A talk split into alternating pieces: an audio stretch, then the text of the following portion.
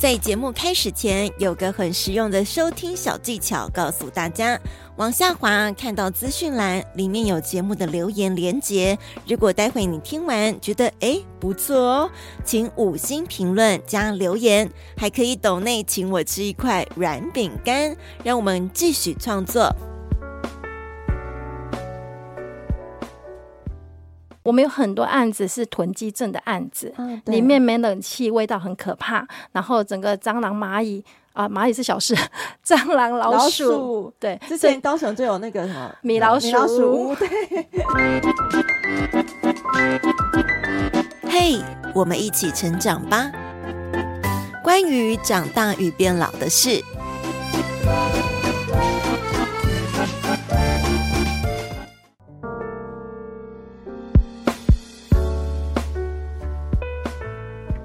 本节目获教育部终身学习经费补助。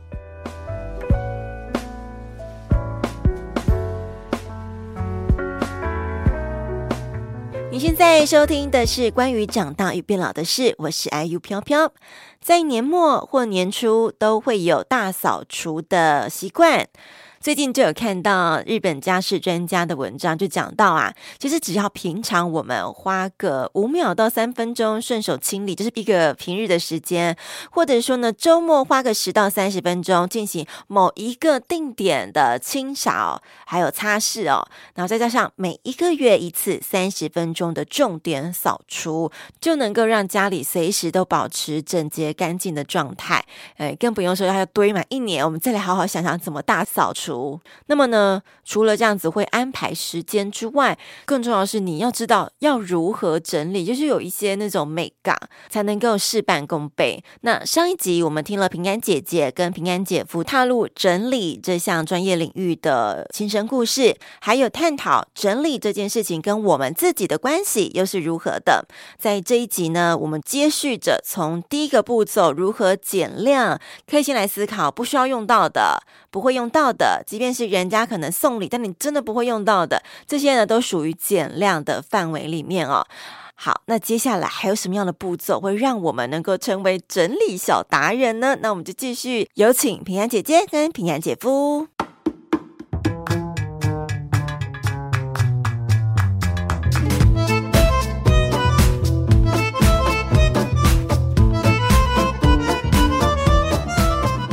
日本的收纳教主近藤麻里惠，这些算是比较近期比较知名的。哎，但我听说麻里惠小姐她好像最近生三个小孩，然后她不是说我不收纳了，我就是让我的空间就这样子吧。我很 enjoy 有跟我的小孩这样子，东西有点乱乱糟糟的。放弃断舍离。对对对，新闻新闻标题是这样子下来。对对对对。但你们的看法是怎么样？我觉得是这样啊，就是因为那个时候我们在看到这个标题的时候啊，平安也分享给我，然后他问我说：“你看到是什么感觉？”我觉得就是人是这样子，嗯，因为哈。哦，我们人也是要一个平衡，不需要这么极端的说，我一定要像有些人说我要极简，对，可是真的是极简过头了，真的，他反而会觉得茶几就这样而已，对，他会觉得他很过得很辛苦，嗯，是。对。当然，如果有的人是极简，但是他过得很开心、很舒服，那也没有问题。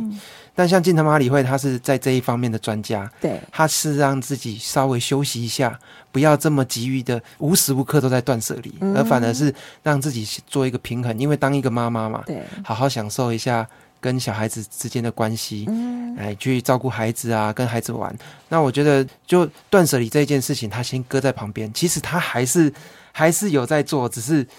把这个名词先放在旁边，嗯、我们先不用这么急于的每一每一天我都要断舍离，然后都要这么过得这样，因为小孩子的东西，坦白说。就像我们有在做亲，我们在做亲子教育的这个断舍离的过程中，小孩子的收纳整理其实也是一门很大的学问。学问。对，我我这边我想要再补充一下，就是其实我们会觉得，我们每一个人的人生啊，他有事业的平衡、家庭的平衡，然后很多各方方面面都是需要平衡的。对，那呃，我觉得。马里惠他只是在这个阶段选择他最重要的平衡，所以人生是没有真正平衡，你必须在动态的平衡中去微调。嗯，嗯然后还有一个，不管他再怎么放弃，他已经比百分之九十九的人已经整理的还要好，还要好，应该是因为他讲的乱，可能是我们的蛮干净的、啊，的确。把时间留给小孩子，因为小孩班子那个时间点是，就是他乱他脏，也就是这几年，他后面可能又有不一样的一个发展跟成长了。还有就是国外的话，就是有好莱坞比较爆红的那个收纳团队的 Home Edit，他反而是主张不需要断舍离，但他感觉比较像是你们讲的整理。先透过一些归纳整理，对，它还蛮有趣，是还比如说分颜色，所以有那种彩虹色系，非常疗愈，对，视觉疗愈，是是是。所以对你们来讲，你们有没有一些研究，或是你们观察到有一些很有趣各国的收纳整理方式有哪一些？哦，非常多。其实这样的整理的门派非常多，哦，因为还有门派喽。对 哦，包含你说的呃断舍离，它就是比较偏理性，是，然后它就是判断你需要不需要。哦，那近藤麻里惠他走的是感性，他从怦然心动，我自己最喜欢最。重要，然后我把我喜欢的留下来，哦、然后在中国的部分还有留存到，因为中国人也非常的节俭嘛，所以呃，在强不是很奢华吗？那个打压打压奢华，呃，传统啦，传统中国人就会就是会觉得东西都还可以用，我就继续留着。对，嗯，所以他们会有一个留存到，怎么样在东西不需要去减量的状态之下，把它放好。放满，然后放漂亮。对，那你这个资本市场一定不喜欢这一派。对，那你刚才讲的那 Home Edit 就是啊、呃，他用了很多的嗯、呃、光鲜亮丽的状态，嗯、让人家感觉到原来整理也不是一个这苦行僧的事。所以其实整理有很多的面向，我觉得不需要只选择某一块。有些人过极简，那他过得开心就好，因为每个人的个性本来就不一样，每个人能够 hold 住的物品量也不一样，因为每个人的嗯、呃、金钱能量也不一样。对，你能够支撑你自己，然后不会造成你的负担，我觉得你可以去选适合你自己的就好。嗯、所以我们在讲的，哎，我们今天没有穿制服，我们的标题叫做“刚刚”，呃，整理刚刚好，刚刚好。我们自己忘记我们的标题是怎样，考个小考一下。刚刚好是人生大智慧啊！我觉得每个人就只要找到自己的现阶段的刚刚好就好。每一个阶段不同阶段的刚刚好，一定会每个阶段不一样，嗯、因为每阶段的你都不一样。就像我跟我七年前的的我，我要上千件衣服才能满足我，但现在我的衣柜七十件哦，我就已经穿的都很开心了。哦，你还数得出来？我要需要我去你家帮你数一下吗？我先回家先先数一下，看状况怎么样再跟你回报。哇，所以你其实平常会大概衡量，就大概有七十几件，所以你会进来了出去，进来出去这样吗？其实我们买东西的时候，大部分都还是会检视一下自己哪些东西是可以有的。对，因为你你开始可以掌控你所有的物品的时候，你才会知道说，哎，我今天买这个东西，我有没有什么东西可以谢谢他？因为他已经很久没有用到了。嗯，我们去客户家最常遇到客人讲一句话，就说我就是忘记我有买这些东西了，所以我又继续买，帮他集中的说，原来我的东西这么多，重复同类。重复的东西有好多好多，是。对，所以这时候就可以协助他们怎么做断舍离，因为重复类型比较多，这也是一种方式，是。让他们直接看到的他的东西就是这么多，所以这边就可以直接带那个啊，整理收纳的步骤到底是什么？关于长大与变老的事，在网络广播 BOSS Online 也收听得到，每周五晚上七点准时开播。哦，好，我们跟大家分享叫做拒绝留定。聚的第一步就是所有你同类的东西，你全部把它聚集在一起。哦，聚集。对所以我假设我今天要先整理我的衣柜，嗯、我就把我所有在散落在各地的衣柜。包含我的衣橱里的，包含那个箱子里面的，对箱子，然后那个沙发上的，然后那个晒衣晒衣服的地方的，所有的属于你自己的衣衣服全部集中。当你全部集中以后，你就发现哇，我的衣服怎么这么多？就所谓的衣服山呐。对，那个时候你才会去触动到说，哇，原来因为我曾经有一个客户，我去帮他做整理的时候，帮他大概大致算一下，发现他有四千件衣服。你还真的帮他算？这算得出来吗？呃，用大致的方法算.因为我们后来他断水大概一半，那断水了一半以后，一半就大概两千件嘛，uh huh. 然后就是一袋一袋这样，大概大概多少件这样子算，是对。然后我就告诉他说：“哇，你可以那个十年啊都不用那个洗衣服，都还有衣服穿呢。”对，所以你有需要这么多吗？他就愿意开始断舍，所以就先聚集，让他看到原来我拥有这么多。嗯不知道男性有没有，那女性蛮多，就是说啊，我那个时期穿的衣服，它有很多的回忆，比如我二八年华时候穿的，然后我可能刚结婚的时候穿的，对于每个人，他就是有那个回忆存在。所以当他聚集起来，他也觉得。这十件很重要，这二十件很重要。你们会怎么样帮助他们？嗯，光就衣服来讲，我们可以分成实用性，嗯、然后场合，然后也有回忆类。但回忆类一样是衣服，但是回忆类的衣服，我们就把它摆在最后。OK，这比较难处理。嗯、对，大魔王我们一定要最后 才面对。对，然后所以如果说他在这个阶段，因为像我自己做断舍离的过程当中，我也是从一千件衣服。慢慢变成九百五十件，嗯，慢慢变成八百件。你的慢慢是指几个月、几个月那种慢吗？还是你是比如一个礼拜？我心血来潮，我就会想要去面对它，处理它一下。哦、嗯、，OK，对。然后也不是急着逼自己一定要在五天内完成或。的确，嗯、呃，我也不建议这么做。嗯，因为当你断舍离，你不晓得你为什么而丢，你没有去好好跟自己聊聊天，问问自己这件衣服对我的意义到底是什么？嗯，为什么我卡在这里，我丢不掉，舍不得？嗯，好，当你没有去走过这个过程的时候，你很容易丢了，为了丢而丢，丢了以后你又重复买。啊、嗯，再把那个缺憾买回来。没错。嗯 对，所以对于这样的衣服，我们会我们最重要的不是急着在某一些时间内去丢了多少数量，嗯、而是你好好的跟你每个物品去做连接，嗯、看到自己背后的情绪啊，收回这样子的能量才是最重要的。哦，OK，嗯，所以可能有时候碰到这个物件，你不确定的话，你就先摆着也没关系。的确，嗯，的确，我会鼓励他们，你现在还没有办法处理它，你就不要急着处理，嗯、否则你丢了以后你会有遗憾。那我也不建议这么做。OK，好，所以刚刚讲到的是聚集，嗯、对对，第一个是聚。对，然后那个第二个是觉觉觉，就是带着觉察去面对你的物品，就像我我我以为说要对他们绝情，觉察。呃，这物品呢来到我们的生命当中，都是有它的使命的，嗯嗯，所以我不能对他绝情。我们送走他的时候，我们要感谢他，感谢他，要心怀感激。对，就算我好，我都没有使用到它，也感谢他，让我知道原来我不适合。这也是一个成长哦。对，嗯，所以我觉得人过去的我。我为什么会买上千件衣服？因为我看到我的朋友有，我就想买。嗯、然后我看到广告流行，我就想买。对对对。但是那个流行不见得适合我。嗯嗯。然后我看到优惠，我就想买。所以你有很多的原因，是但是这些原因都不是你。嗯嗯。对，所以我们会有一个呃选择的关键，就是重质不重量的一个关键，嗯、就是你要先选你需要的，对，然后适合的，嗯，然后你在使用的时候是怦然心动，会开心的。啊，嗯，这很重要。对，所以我们就带着这样的觉察来跟我的物品好好的聊聊天。嗯，拒绝，然后再是留留。对，你可以去选择留下来的东西是哪一些，就符合这些条件的哦，让你可以勇敢的把它啊留下来，好好的去使用它，珍惜它，让它发挥它的价值。是，嗯，那有譬如说有个比例说，好，我们这次做这个行动了，有没有需要至少你要好告诉学员说，至少你需要。一半、三分之二还是 四分之几？有需要吗？嗯、呃，这个是比较，嗯、呃，我因为每个人的状态不一样。嗯，如果说一个学员他的东西原本就很简单，对，好，然后你要叫他断一半。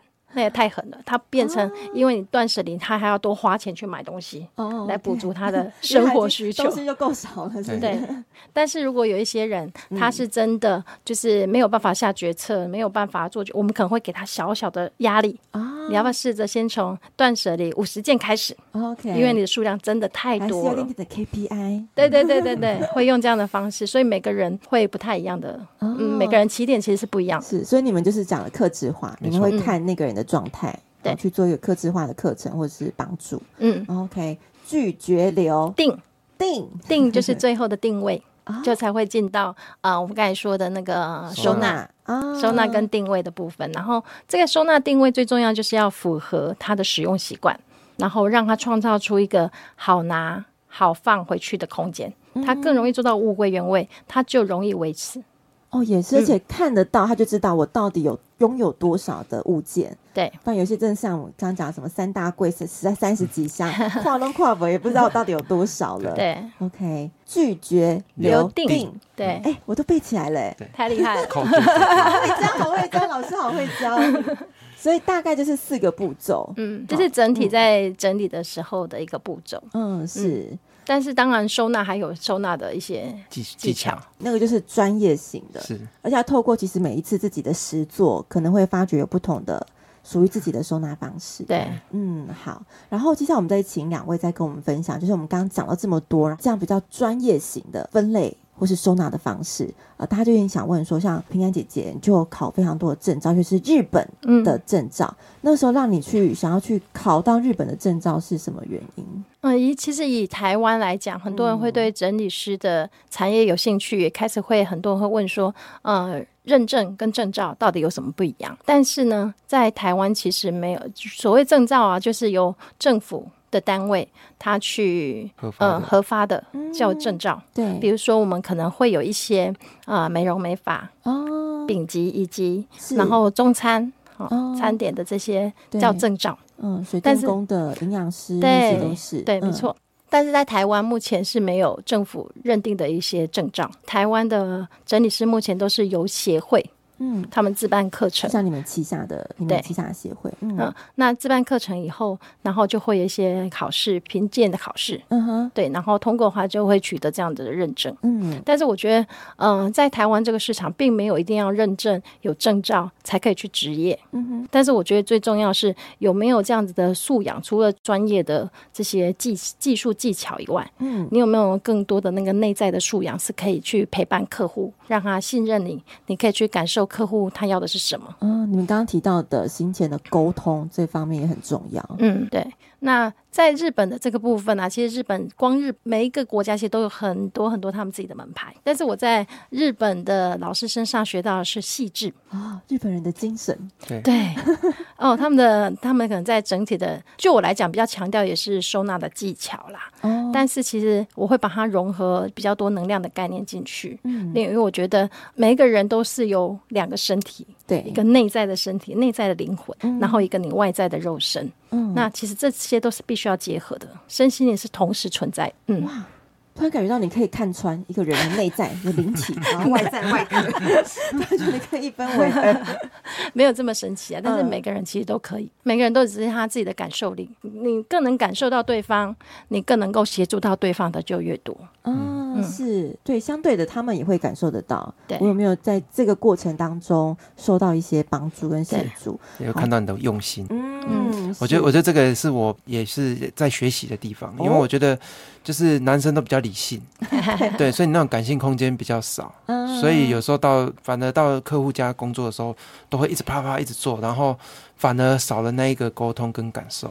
所以这也是我觉得男生在这个这一方面可以去多练习的，因为我们的感受空间，我们只做我们自己想做的。对，我快点把事情做好。对，但事实上客户他有他的需求在，也许不一定要这么的快。然后我觉得在这个过程整理的过程当中，我也在学习去感受他要的是什么，这很重要。这很重要，但其实很多人忽略这一块，是因为他必须花很多时间。他还要把我们的精力、精神放在沟通这个上面。嗯，有些人可能就觉得，反正我就我就是做一门生意而已，我就把那个事情给拿掉。嗯，但你们的话，你们是很愿意去，反而是培养这一块。对对，所以我们的客户蛮多都是老客户介绍哦，新客户的。嗯，口碑相传的，嗯，是考有证照，而且是平安姐姐就是考取日本的证照，所以有吸取他们那边的。你刚刚讲到细致的这种文化，那他们的细致是做到怎么样？因为啊，他就是该怎么说？因为哈，我跟我的理念会不太一样哦。对，所以就是呃，也许他们的细致是要做到包含连所有的收纳品。嗯，全部都要一致，都要漂亮，然后视觉效果很好哦。对，日本人很重视视觉效果，而且他们的收纳都要做到很极致的收纳到很每个空间都不能浪费。对，但是对我来讲，如果东西能够越简单，就不需要做到这样，哦、否则对我来讲，它叫做过度的收纳。嗯，那或者是你又浪费了钱去买很多的收纳品，对，收纳品其实现在的费用也还蛮高的，真的，嗯，而且你要所有的调味料，然后盒子全部都要一致性的时候，对，你会花很多钱在里面，而且光你的调味料，你要有不同呃酱油、糖，然后醋，各式各样的调味料，你要不要同样把它换成换换成一样对的那个罐子？但是你原本的包装可能还会剩下一点点。嗯，对他对我来讲，因为我们学食品，在餐厅工作很久嘛，他就会有一个先进先出跟交叉污染的问题。对，我食品安全进进入了。对，所以我觉得有时候你你只要东西减减少，你的视觉其实就不会那么呃复杂啊，稍稍还是有点不一样。对，嗯、而且而且，其实，在台湾呢、啊，便利商店，然后超超商都很方便。对，其实台湾买这些东西都不是那么，然后我们反而买了一大堆东西放在那边，是那个我觉得也是一种比较浪费的，所以我都说不要把冰箱只要放在那个外面，然后我们全年做仓库就好。对，我们不用常常，哎，这是很好。不要把自己的家里当做仓库，所以不要买冰箱，是不是？还是要啦，还是要啦，但是不要买太大台。有的人买，我们有去过人家家里是三台冰箱，三台大冰箱。然后就反而会越放越多，对，哎，对，减少装备的需求也是一种方式。嗯，我们补充一下，刚刚讲到就是证照部分，像是平安姐姐就有考到日本生前整理普及协会的生前整理咨询师二级认证，还有日本清扫收纳协会日本专业整理收纳师一加二级的认证，也就是说一级、二级都有了。OK，还有 ACP 国际园艺治疗师，你也有透过园艺的处理方式。对，因为我其实我以前在社区工作。就是都陪伴着一些社区的长辈，对对，那我们也会带他做一些园艺的部分，让他去种植一个新生命，让他去照顾一个新生命，哦、让他自己的那个呃，会觉得自己还有价值，照顾陪伴一个生命的过程。嗯、对，是好。我们刚刚讲到那个日本生前整理普及协会，其实生前整理这个事情，之前有看到很多串流平台的剧都有演这样子的，还让我们更真的了解人们死后这件事情，嗯、当可能有被家人。不愿意去处理，或者是他可能是独居老人，嗯、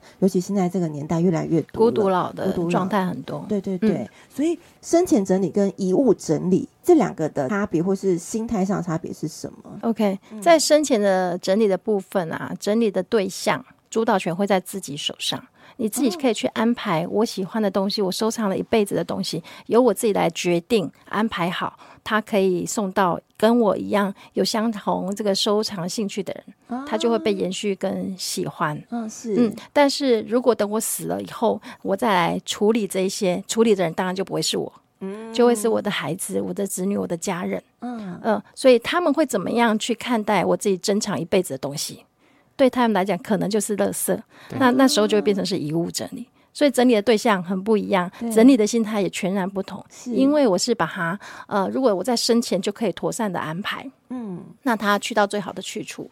那其实我自己会开始想要对于生前整理跟遗物整理这个议题。去看到呃，去研究这个议题，是因为我在整理我父亲的遗物的过程。哦嗯、对，我的爸爸他因为肝癌离开的时候，我们去帮他整理，才发现他一个人住，居然有两百多个不锈钢的锅碗瓢盆。他特别下喜欢下厨吗？他不，他不做饭，他不做饭，他不下厨。这么多，嗯、因为他听人家说那个不锈钢的材质比较好。所以他每次出门看到他就会买，看到他就会买。嗯、所以那时候我也因为这这个这些的不锈钢的那个锅碗瓢盆，我才发现哇，有看到的是我爸爸有多想要活下去的那个契机。哦、他想要让他的生命是延，因为他肝癌已经大概八年左右的时间。哦、对，所以他其实他的心里是想要。能够再继续活下去，是，所以他听到有关于他对他身体养生健康，他都会买。所以后来我才去启动说，呃，在整理这这么多东西以后，才发现，呃，人最终你离开的时候是什么都带不走的。嗯，那么为什么要拥有这么多东西？那甚至剩下的这些东西留着是必须我爱我的老公、我的小孩要帮我去处理的。嗯，那我又不知道说我自己到底是明天先到还是意外先到？是。对，所以我如果可以在我现在可以自己好好的安排好我的生前整理的时候，那爱我的家人就不需要花那么多啊，重新感伤的一个过程。对，嗯，哦，感伤的过程，嗯，是，嗯，很多人。没有想到这么快，对，这么快，或是根本就没想到可能离开这个世界上的事情，嗯，发生在我们给我们的家人带来的负担，对对对，好像每一个人的生命中，我们也是会经历过这样子的一个过程，然后才可以让我们想到啊，如果早一点怎么样怎么样，也许会更好。的确是，就对你们而言，会比较会去推广说，我们希望你们可以做一些生前。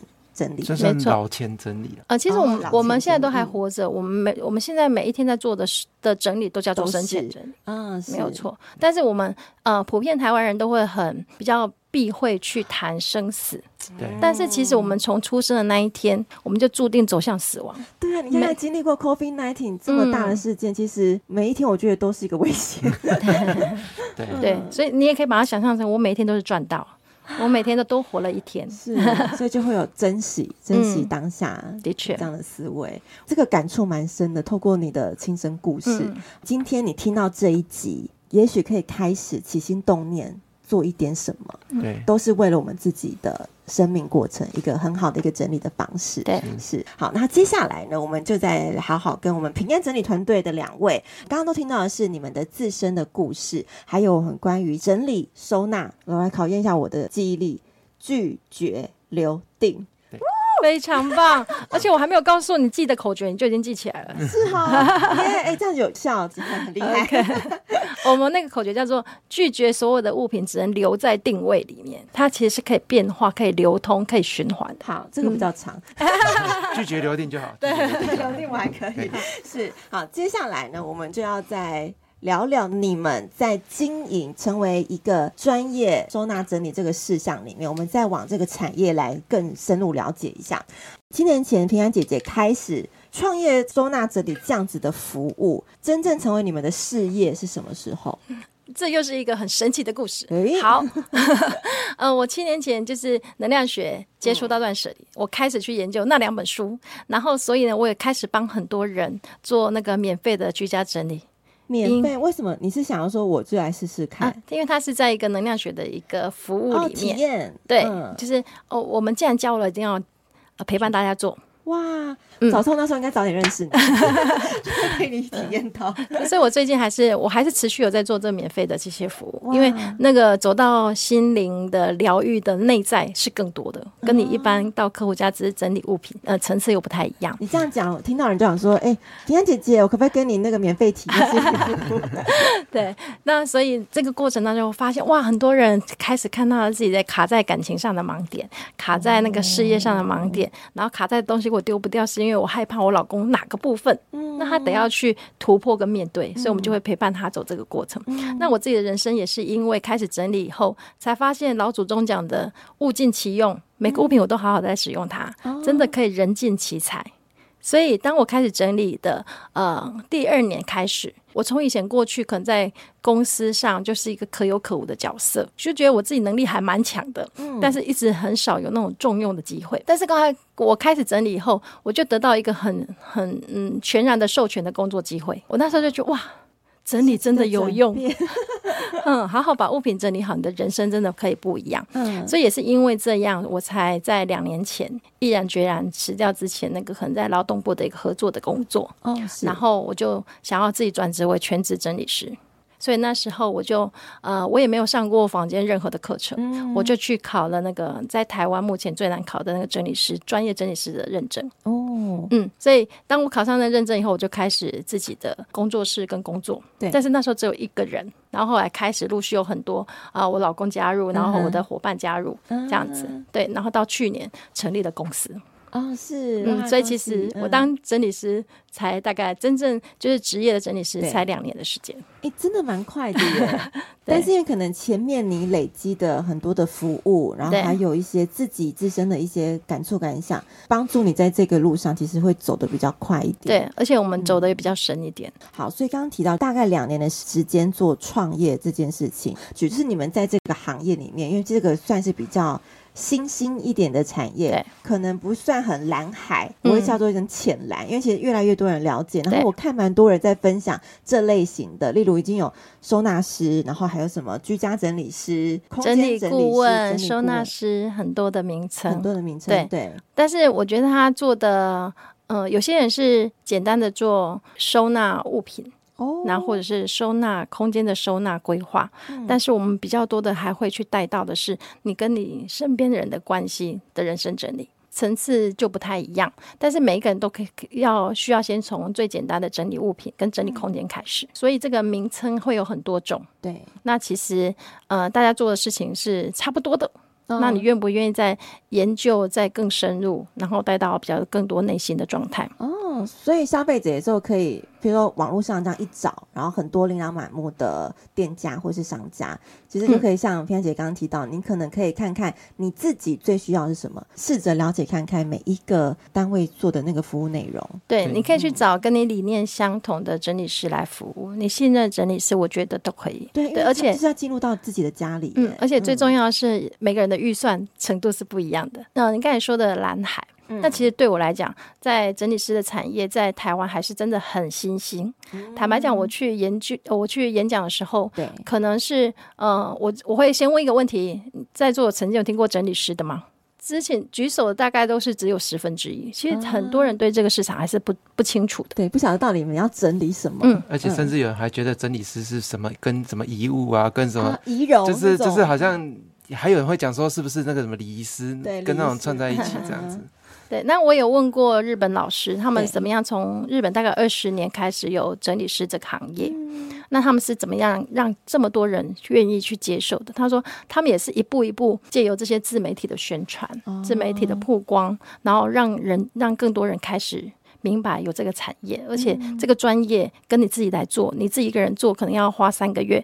一个团队一天来就可以帮你搞定，还是术业有专攻啦。对，然后有划到一些那个，比如说像自媒体 YouTube，就想说一个订单就可以赚到十五万，然后感觉是很吸引人的一个新兴产业。对，你你们大概怎么看目前这个产业的，比如说定价制度啦，还是刚刚讲到不同的服务项目嘛？嗯嗯嗯、呃，在这个部分呢、啊，其实像我们自己说的十五万，我们自己接过二十万、三十万的单。哦，oh. 对，但是我们也会接三千块的单。哦，OK，对，所以我们会，嗯、呃，对于不同的客户，给予不同的那个陪伴的方式，嗯、跟他的需符合他预算的需求。哦，oh, 是。嗯，但是在定价的部分呢、啊，在台湾目前来讲，平均大概就是以终点来计费，大概就四百到八百块。哦，这是最平均的。嗯、那如果一些像我，就是那个知名度比较高啊，或出书的的一些作者啊，他们的终点费当然就会再更高，因为经验值是完全不一样的。哦、OK，出场费。嗯、那三十万，你们三十万是做到怎么样？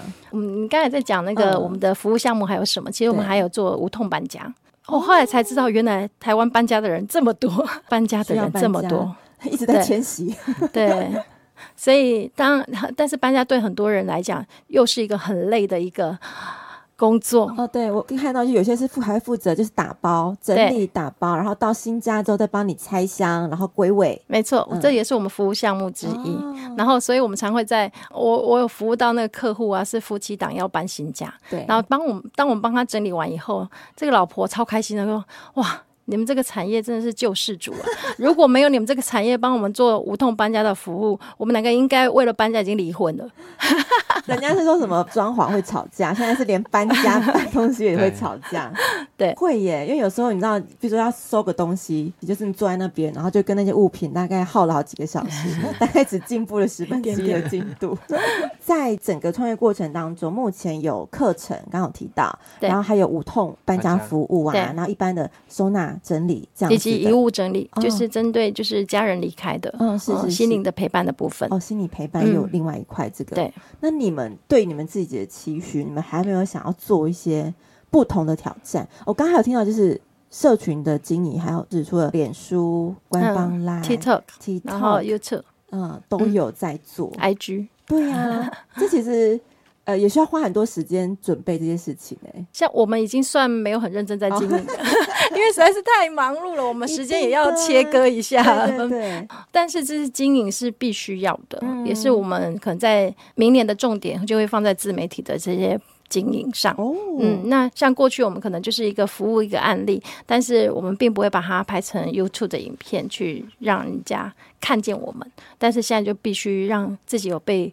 多看见的机会，嗯，那也很多人会问我说，现在都已经有这么多人在开课啦，很多单位都有在开课啊，嗯，那你为什么还要去开课培养这么多整理师？甚至这些整理师都有可能变成你的竞争对手，嗯啊，嗯，对。但是对我来讲，其实我不可能服务所有的人。那虽然整理师他是一个小众的职业，嗯哼，但是他真的是有很大众的市场。嗯，我常常在城市里面，然后看着很一栋一栋的大楼。然后里面都是我的客户，每真的潜在里面都是其实都是客户，只是很多人还不知道而已。嗯，所以当我没有办法服务好这么多所有的人的时候，如果有其他人去服务适合他们的客户，嗯，那这些客户不是也都可以被服务到吗？所以你愿意去培养很多新的整理师出来。嗯、对，好，那我们再来讲，就是你刚刚讲到下一年年度可能会有很多社群。自媒体的经营，嗯，然后你要带很多的新人，包含你们可能公司的同仁，在这两年的创业过程当中，就是你们有觉得说，在培养专业整理师这一块有遇到的难处吗？因为像你刚刚讲，一场那么多人，然后十分之一的人才知道整理师这样的角色。而且我觉得，真的要当一个优秀整理师，他很多呃基础功，除了整理收纳的基础功以外，嗯、最重要的还是跟人的连接的能力，包含你能够去你自己的适应力也要好，你的体耐力也要好。因为我们并不是每一个案子都是像这样子二三十万的豪宅案，啊、那个环境都是很舒服的。我们有很多案子是囤积症的案子，啊、里面没冷气，味道很可怕，然后整个蟑螂蚂蚁。啊，蚂蚁是小事，蟑螂、老鼠，对。之前高雄就有那个什么米老鼠，米老鼠对。然后类似这样的，你有没有办法去适应这样子的环境？但是对我们来讲，对每一个过程，去到每一个不同案主的家，其实我们都是也是在觉察自己的过程。嗯，哦、看自己的能耐，对，看自己会不会到豪宅的时候会觉得你高我低，然后到一些弱势家庭的时候，会不会有有我高你低，我反而比较骄傲的状态？对，是我的我的生命当中，我的工作其实都是一个我生命的道场。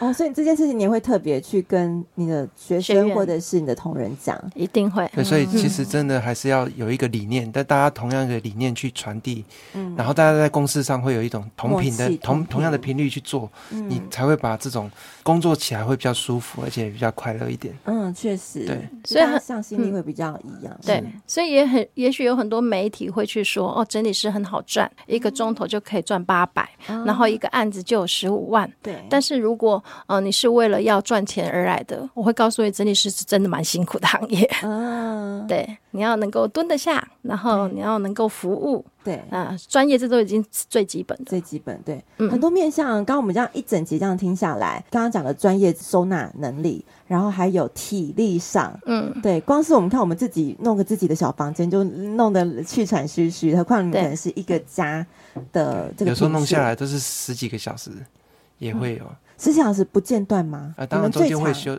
我们我我们那个时候刚开始的时候，我们两个人有去做过十三个小时的。对，休半小时吃饭，然后是三个马拉松这样下来。对，所以我为什么刚开始回去的时候，就是全身真的是 疲累累。的。那种是劳累上的运动，对，跟体力上那个那个紧绷的程度是不一样的。天哪，嗯，尤其是到过年前，就是我们的大月子，那个旺季，对啊，就是就是每天每天都是要不断的工作的时候，有时候你光分类拿东西，就是整个手指就会是那种肿胀的那种感觉，职业伤害嘞。对，还有尘螨，尘螨啊，尘螨也非常多。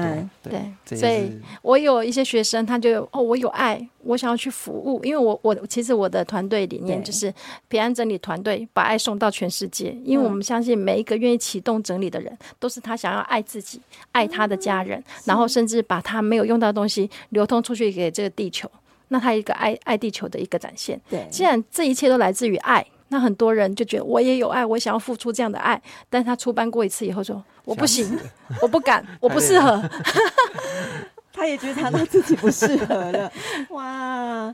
哎、欸，真的是考验体力、考验智力，然后还有整个经验值的累积，这场耐力赛耶。对，嗯，好，然后再来呢，我们作为一名专业的整理师，就是我们刚刚讲到，可能运用收纳知识啊、空间规划，每一个家庭有自己的独特的风格、方式，然后色彩学、心理学，我们刚刚提到很多的沟通技巧，啊。这些很多的概念，然后你们必须要在一样的时间。所以刚刚讲到是马拉松十三个小时，那通常你们可能就是上午、下午这样子时间分别，然后去完成一个案子。嗯，好，时间观念的规划，来帮助客户嘛，他们可以在这个家庭里有个很好的空间动线啦，然后生活环境是好的。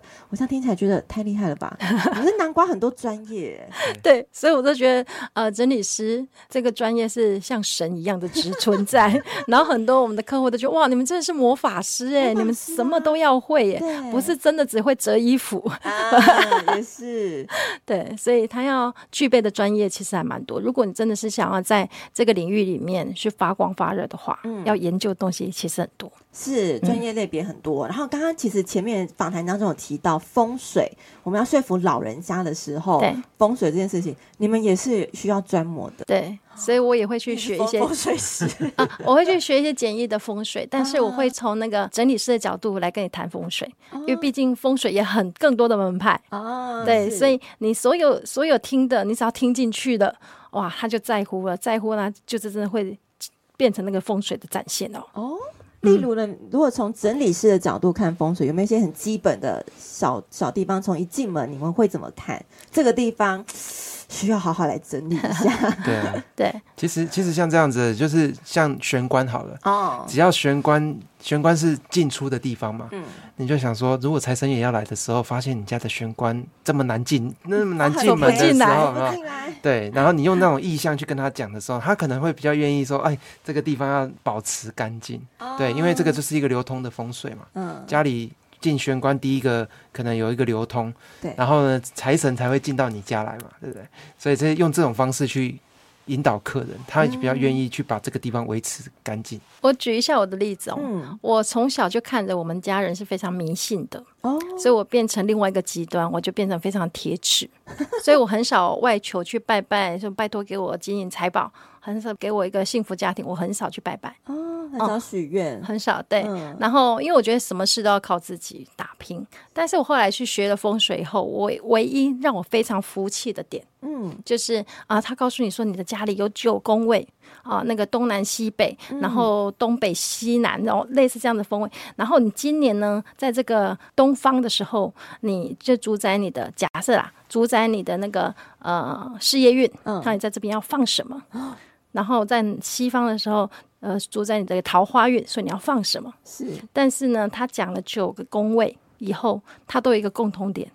但是你这里的，嗯，这里的环境，不管在哪个方位哦，对你这里的环境，所有的东西都是要干净整洁，物品都有在用。哇！我就符合你们的，完全就是整理师的风水，真的。你只要把你自己的家里每一个空间都做到干净整洁，东西都有在用，就是好风水。你家里就有好风水了，你根本不用去外求外面的风水。摆什么其实也没有那么重要，只要每个地方都干净整洁，东西都有在用，就是好风水。风水师可能现在想要扣啊投你进来，但这是基本。基本的对是对，但因为风水他可能还会告诉你可以放什么东西，然后增加这个财富，那个算加分。加分，我们我们是把基础做好，是，他们是他们是加分。哎，好，这可以和好合作。哎，所以这个观念很好啊，就是九个工位，那你干脆让你自己的家里全部都是光明的，然后很透净透亮的，对，就是好风水了，对，超棒的。但这是有难度的，只要愿意开始，一定。可以做得到，所以我觉得这个工作有一个很有很棒的价值。每一次我们去客户家的时候，回来都会好好检视自己的地方，因为你去做完之后就看完之后，对，更觉察，你会想要自己回来的时候在哪个地方再确认一下，再简单一点，我还可以再简单一点。哦，是好。那最后我就想问一问，就是你们身为这样专业的整理师，会不会去到每个地方都会这样子？职业病吗？对，职业病。我很多朋友很怕我去他家，哎，你不要来。我现在忽然觉得我的那个人际关系越来越不好。你不要来当纠察队。对，而且你还会看内在灵魂跟外壳。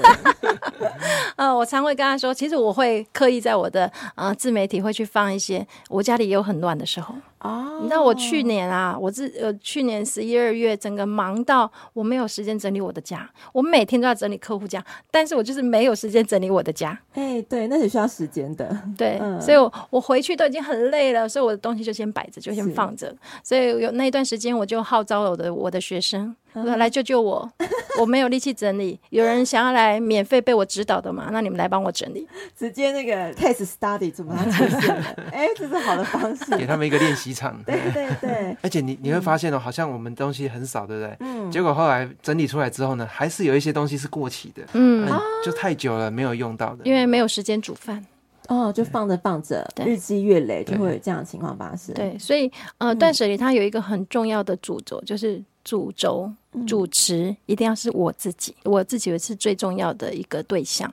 那在时间轴是现在，嗯，因为人有三大时空嘛，过去、现在、未来，所以我的两个月。前是我的过去了，嗯，但是我不可能一直都是我的现在是不断的往前走的，对，嗯，所以你就要带个更多的觉察，发现哦，我跟两个月前不一样了，也许当时我喜欢的，我现在不喜欢了，嗯，没有那么心动了，那我就可以重新再跟我的物品做一个连接，以自己为中心，对，然后以现在去做为时间轴，为时间轴去做决策，或者就是现在最流行的叫活在当下，活在当下，活在当下。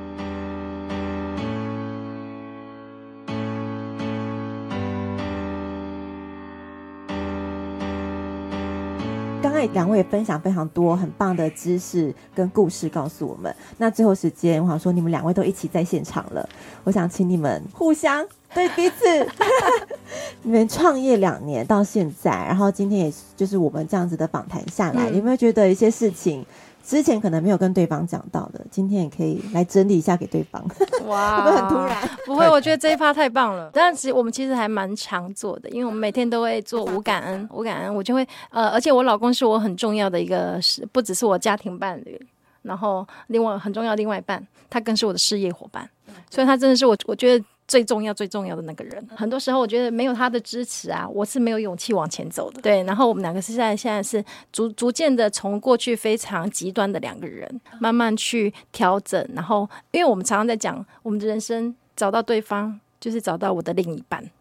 因为这是我失去的另一半，我们重新把再把它圆回来。所以其实像过去就是婚姻的状态，我会觉得说，哎，我对你这么好，为什么还要跟我提离婚或者是怎么的？但我觉得也很感谢，就是平安他这一路这样子一直在成长，然后带着我。其实我是一个只要安逸过得好就好的人，但是他也不断的在推进，让我也愿意去学习，然后参与很多的。活动也好，或者是课程也好，然后慢慢的，他也因为是一个合作关系，或者是一个伙伴关系的时候，他也带着我一起成长。什么？这为什么这么说？因为其实他也给我很多机会讲课啊，让我去练习整理自己啊。我觉得这这些都是对我一个很大的提升。所以这个在我的也很感恩，因为为什么二十年在部队服务，终于有一个事业。甚至我觉得这是可以帮助人的职业的时候，嗯、我觉得做这件事情非常有价值跟意义，所以真的很感谢呃老婆平安，就是 就是可以这样子在这个事业上，然后一一起一起可以在这边地方成长这样子，啊也带给更多幸福给。很多家庭这样，哎、欸，对，其实除了你们的自己的故事，我们刚刚其实也听到，就是二十年的从军生涯，然后你到四十岁发掘自己的状态，很勇敢的中年转职，哎，对，对啊，然后也为自己开创不一样的道路。嗯，谢谢两位今天的分享，收获真的很良多。所以大家如果对收纳整理啊这些事情是有兴趣，而且很想要去参与，其实像。平安姐姐他们的公司，你们的公司就有很多的课程，可以让大家先了解看看，嗯、然后让大家自己去实做看看，也许帮助自己可以开创不一样的天空。对，所以我们的服务其实是北中南都有，哦、都有学生的学生团队在服务。哦、是是是对，但是我们我们不会只局限在这里，因为我们既然是要把爱送到全世界，很大的。对，因为呃，我我刚才没有说，就是很多人说已经有这么多人在开课了，对、嗯。但是如果透过我们的开课跟引导，让他们更看见的爱，我们真的能够带给这世界的不一样的东西。嗯，就你们真的很想把这件事。爱这件事，从自己再到家庭，然后再到外面，到全世界。嗯嗯，好，祝福你们！希望下次听你们可以分享你们在全世界的爱的传播。谢谢，谢谢，谢谢，谢谢飘飘。哇，好顺哦！你引导的好棒。嗯，怕聊太多，好多对，真的很多。下一集还有更精彩的内容哦，请继续收听关于长大与变老的事。